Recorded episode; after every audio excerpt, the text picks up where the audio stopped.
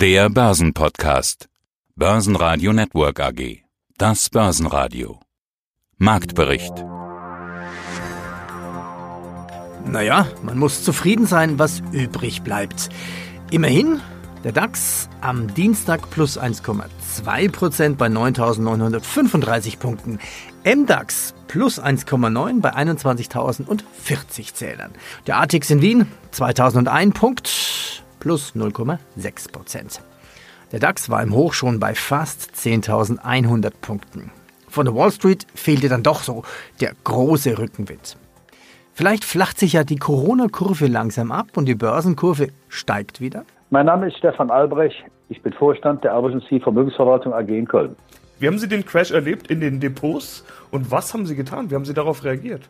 Wir haben in dem Crash selber nicht sehr viel gemacht, weil wir vorher schon entsprechend reagiert haben, aber nicht aufgrund der Tatsache, dass wir von der Pandemie ausgegangen sind, sondern ich, wenn Sie sich daran erinnern, habe ja schon auch im letzten Jahr und auch im vorletzten Jahr gesagt, wir steuern auf eine Rezession hin. Dementsprechend haben wir die Depots unserer Kunden schon frühzeitig etwas defensiver aufgestellt. Wir sind jetzt in dem deutlichen Crash, der jetzt natürlich durch die Pandemie verschärft ausgelöst wurde, sind wir relativ gut durchgekommen, wenn ich das im Vergleich zum Markt sehe. Wenn der Markt jetzt 30 Prozent verloren hat, in der Zeit haben wir ungefähr ein Drittel verloren, je nachdem oder bis zu eine bis zur Hälfte von dem, was der Markt verloren hat. Das hängt immer ein bisschen was davon ab, in welcher Risikoklasse der einzelne Kunde sich befunden hat oder noch befindet. Die große Schwierigkeit, die wir natürlich jetzt alle haben, die Herausforderung, die jetzt sich uns stellt, ist einfach, dass wir ja gar nicht wissen, wie lange läuft das Ganze. Und ich merke, auch die Diskussionen, die jetzt aufkommen, dass die Maßnahmen wieder aufgehoben werden sollten seitens der Regierung und sonst wie. Diese Ungeduld, die die Leute jetzt nach äh, einer, maximal zwei Wochen jetzt schon entwickeln, wobei von allen ganz klar gesagt wird, bis 19.04. müssen wir jetzt erstmal komplett abwarten, um die Zahlen abzuwarten. Sowas hat die Welt ja noch nicht erlebt. Also zumindest nicht die Welt, in der ich lebe und die Sie und ich erlebt haben. Es gab mit Sicherheit eine Weltwirtschaftskrise 1929. Es gab einen Zweiten Weltkrieg, wo auch irgendwo alles nicht funktionierte. Aber beides für sich betrachtet spiegelt ja nicht das wider, was wir jetzt erleben. Hier wird jetzt gewollt die Wirtschaft fast auf Null runtergefahren. Also zumindest werden ganze Wirtschaftszweige komplett abgestellt. Teilweise werden Produktionen umgestellt. Und dann gibt es auf der anderen Seite welche, die natürlich die Profiteure auch von einer solchen Krise sind. Ich denke da an den Online-Versandhandel, ich denke an bestimmte andere Bereiche oder auch an diejenigen, die auf, ja, für mich unethische Art und Weise jetzt da versuchen, so richtig Kapital aus dieser Situation herauszuschlagen. Also da tue ich mir, gerade wenn es darum geht, die Schutzkleidung oder diese Masken da, äh, die normalerweise fast ein Pfennigsartikel sind, jetzt da zu horrenden Preisen angeboten zu bekommen in vielen Bereichen, da muss ich schon sagen, da hört es für mich allerdings auf. Aber das scheint die Welt zu sein. Viele gehen davon aus, dass die Welt nach Corona eine andere sein wird. Ich wünsche es mir, dass man vielleicht doch ein bisschen mehr Wert darauf legt, worauf es im Leben wirklich ankommt, dass man irgendwo sich weiterentwickeln möchte, auch Dinge weiter vorantreiben möchte. Da habe ich überhaupt kein Problem mit. Nur diese Art und Weise, wie es in den letzten Jahrzehnten immer weiter getrieben wurde, nämlich schneller, weiter, höher und immer mehr. Und egal wie hoch der Profit war, der nächste musste dann nochmal höher, musste immer alles getoppt werden. Das war für mich klar, dass das irgendwann mal zu irgendeinem Kollaps führt. Dass es jetzt auf die Art und Weise so wirklich radikal passiert ist, das kann ich nicht sagen, dass ich das erwartet hätte. Aber es ist, es ist schon bemerkenswert. Und vielleicht kommt der ein oder andere auf der Welt ja doch zum Nachdenken. Nur wenn ich mir den meine Lieblingspräsidenten angucke, den es auf der Welt gibt, hier unseren Donald Trump, dann habe ich nicht viel Hoffnung, dass sich da was dran ändert. Weil wir haben ja die Möglichkeit jetzt zu sagen, wir ändern was generell oder das Ganze wird nachher noch schlimmer, weil sie alle sagen, wir wollen das, was wir jetzt über Wochen, Monate nicht hatten, im Nachhinein alles aufholen. Das wird die Zeit zeigen, was, was draus wird. Aus dem Börsenradiostudio A heute Peter Heinrich. Von unseren Homeoffice-Studios, die Herren Kollegen Home Andi Groß und Home Sebastian Leben. In den Interviews Bernhard Wolf von Warta. Er sagt, wir blicken positiv in das Jahr 2020, wachsendes Geschäft durch Earbuds, Umsatz verdoppeln trotz Corona. Der Analyst Fritz Mosböck, er sagt, wir reden nur über Zahlen. Ich denke, das Retten von Menschenleben ist wichtiger. Wirtschaftler Bloß sagt, wir werden am Ende dieser Krise alle ärmer sein. Diese Krise wird unsere Gesellschaft verändern. Stefan Albrecht wird philosophisch. Er sagt, ich wünsche mir, dass die Welt nach Corona eine andere ist. Und Michael Reuss, die Verspannung löst sich langsam. Interessant sind Qualität, Turnaround und die Profiteure. Zudem der Vorstand von Seconet. Mein Name ist Michael Reuss, geschäftsführender Gesellschafter der Münchner Vermögensverwaltung Huber Reuss und Kollegen. Panikverkäufe, Angriff auf Gesundheit und Vermögen. In der Verunsicherung haben Anleger Risiken glattgestellt, um durchzuschnaufen, um zu überlegen. Herr Reuss, das sagten Sie Mitte März bei uns im Interview. Jetzt haben die Anleger durchgeschnauft, Sie vermutlich auch. Was ist das Ergebnis der Überlegungen? Was müssen wir jetzt tun? Na gut, das Ergebnis ist, dass wir jetzt erst einmal, was wichtig war, gesehen haben, dass die Notenbanken und die Regierungen sehr schnell und sehr stark reagiert haben, um irgendwelche Systemrisiken rauszunehmen. Also das ist in unseren Augen vom Tisch. Jetzt geht es darum, wie hoch sind und wie weit sind die tatsächlichen Schäden, die wirtschaftlichen Schäden und wie schnell, wie langsam kann sich die Konjunktur erholen. Das geht es jetzt zu bewerten, um dann ein Gefühl zu kriegen, was ist denn eine faire, richtige Bewertung. Und da muss man sich jetzt Schritt für Schritt vorarbeiten arbeiten. Ich meine, im Moment kann keiner sagen, wie lang der Shutdown noch läuft, auch wie tiefer in den USA werden wird. Man hat ja das Gefühl im Moment, dass in den USA das immer noch ein bisschen unterschätzt wird. Und wie dann die Lockerung geht, ob die in einem Schwung geht, was sicherlich unrealistischer ist, oder ob die phasenweise geht. Und da muss man sich dann Gedanken machen und dann muss man anfangen, langsam auch sich wieder zu positionieren und Positionen aufzubauen. Sie sagten, die Systemrisiken sind vom Tisch jetzt mit dem Programm der Notenbanken, aber im gleichen Atemzug sagen Sie, dass diese Risiken eigentlich doch noch keiner kennt und bewerten kann. Es sind jetzt riesige Summen, die jetzt hier auf dem Tisch zunächst einmal liegen, um eben die Systemrisiken abzudämpfen, abzufangen. Aber wird es denn reichen? Wer kann diese Frage beantworten? Das ist eine sehr gute Frage. Also man muss nochmal unterscheiden. Die wirtschaftlichen Risiken, die Systemrisiken und was kommt danach, was kommt hinter der Kurve. Also Systemrisiken sind vom Tisch, weil die Notenbanken die Märkte und die Regierung in Fiskalpolitik die Märkte mit Liquidität fluten. Damit wird es zu keiner Verspannung kommen. Die Verspannungen lösen sich langsam. Die wirtschaftlichen Risiken sind im Moment nicht bewertbar, weil man einfach noch nicht weiß, wie hoch der Schaden sein wird. Also wer jetzt hier von einem klassischen V-förmigen Konjunkturerholung ausgeht, der ist schon sehr optimistisch. Das wird eher ein, eine U-förmige Erholung sein und da wird die Frage sein, wie langgezogen das U sein wird. Aber die spannende Frage, und die haben Sie ja schon angedeutet, die ist tatsächlich, was kommt denn hinter der Kurve? Was bedeutet denn das, wenn der Corona-Nebel sich mal gelegt hat?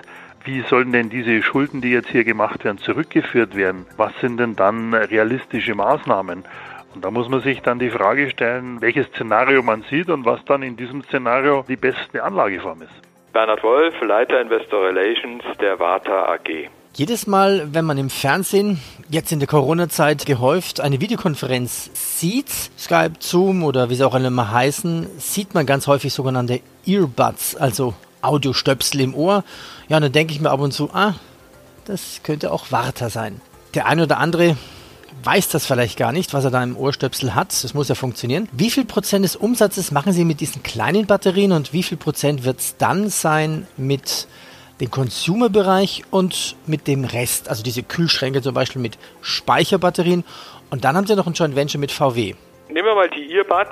Das ist tatsächlich, sagen wir mal, das Geschäft, was im Augenblick am interessantesten ist, was enorme Wachstumsraten hat und wo wir auch selber den größten Anteil unserer Kapazitätserweiterung reinlegen. Wenn wir uns 2019 äh, einmal angucken, dann haben wir 302 Millionen Umsatz gemacht in diesen Micro-Batteries und davon ist der größere Teil eben für diese kleinen Batterien, die in die Earbuds reingehen und 61 Millionen haben wir in anderen äh, Geschäften gemacht. Das sind beispielsweise Storage Storage-Lösungen, also Batterien, wo sie Energie speichern, die aus der Photovoltaikanlage kommen. Und diese Earbuds, das sind tatsächlich diese kleinen, die immer kleiner werden, äh, schnurlosen Kopfhörer, die auch mit Noise Cancellation ausgerüstet sind, also die Sie benutzen können im Flugzeug wenn wir dann mal wieder fliegen dürfen, muss ich dazu sagen, und damit eben die Umgebungsgeräusche ausschalten. Aber das sind eben auch mittlerweile Hightech-Geräte, mit denen Sie äh, beispielsweise Funktionen von Ihrem Handy übernehmen können, mit dem Sie natürlich Musik hören können, Telefongespräche führen können und vieles andere mehr. Und diese Kopfhörer, diese Kleinstkopfhörer,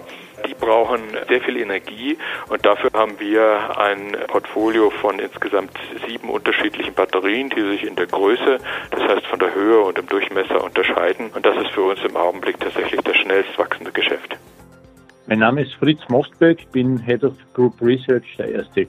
Bankengruppe. Ja, ganz schwierige Situation. Ja, sprechen wir über Investitionen. Sie hatten jetzt das Datum genannt, dafür bin ich schon sehr dankbar, um das mal ein bisschen in die Zeit zu verorten. Wir können sogar noch weitergehen. Es ist ungefähr die Mittagszeit, ein bisschen später. Ja, wir sind am Plus in den europäischen Börsen, aber Sie hatten die Volatilität schon angesprochen. Bis heute Abend kann das schon wieder ganz anders aussehen. Das ist ja das Verrückte an den Zeiten. Also als Aktieninvestor braucht man momentan wirklich starke Nerven, wenn man jetzt denn überhaupt schon so mutig ist. Wie kann man in dem Umfeld investieren? Sie haben jetzt gesagt, lieber noch ein bisschen abwarten. Bedeutet das Cash oder bedeutet das Gold, dieser vermeintlich sichere Hafen? Zinsen gibt es ja sowieso keine, das fällt irgendwie auch flach. Wie sieht Investieren zu Beginn 2020 mitten in Corona aus? Naja, in Gold, ja, kann man natürlich beimischen, aber ich würde in Gold nicht mehr als 5 bis 10 Prozent des Vermögens investieren, weil auch Gold ist oft starken Schwankungen unterlegen. Auf der anderen Seite kann man natürlich investieren, auch jetzt in den Markt. Und mir fallen eigentlich hier nur zwei vernünftige Strategien ein entweder man investiert in sehr stark konsumorientierte Werte und in Defensivwerte.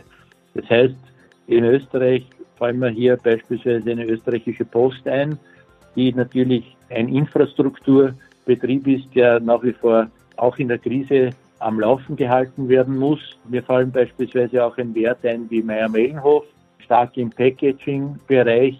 Auch hier ist es sehr konservatives Unternehmen, was natürlich auch vom Konsum in der Verpackungsindustrie in der Krise eher defensiv aufgestellt ist. Dann fällt mir beispielsweise CAIMO ein, im Real Estate Bereich ja gut aufgestellt.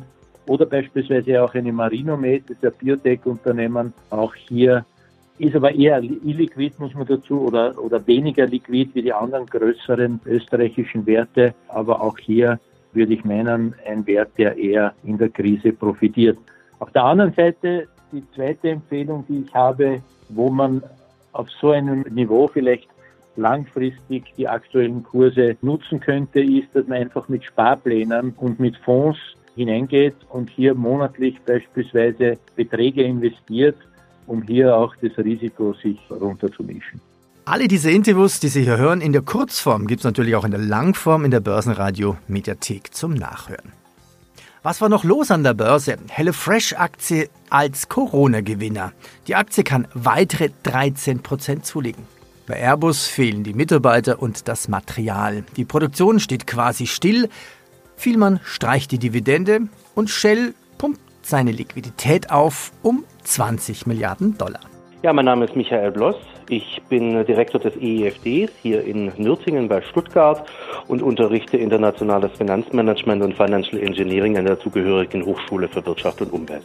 Corona und die Folgen, die Unternehmen hoffen auf ein blaues Auge, liest man immer. Die Wirtschaftsweisen haben mal nachgerechnet, drei Szenarien mit unterschiedlichen Dauer dieses Lockdowns. Jeweils Schrumpfen des Bruttoinlandsprodukts ist das Ergebnis und danach unterschiedliche Nachholeffekte.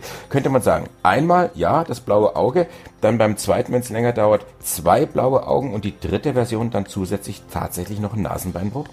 Sehr schönes Bild und trifft eigentlich auch ganz gut. Man muss eines sagen, die Wirtschaftsweisen waren doch sehr, ja, sagen wir mal, zurückhaltend. Also da haben wir von anderen Wirtschaftsinstituten andere Zahlen gesehen. Die gehen ja im Basisszenario von einem Minus von 2,8 Prozent aus. Das wäre doch ein Betracht der Lage ganz gut verkraftbar und auch etwas, wo man sagen muss, okay, da haben wir dann wirklich das blaue Auge gesehen und sind ganz gut durchgekommen.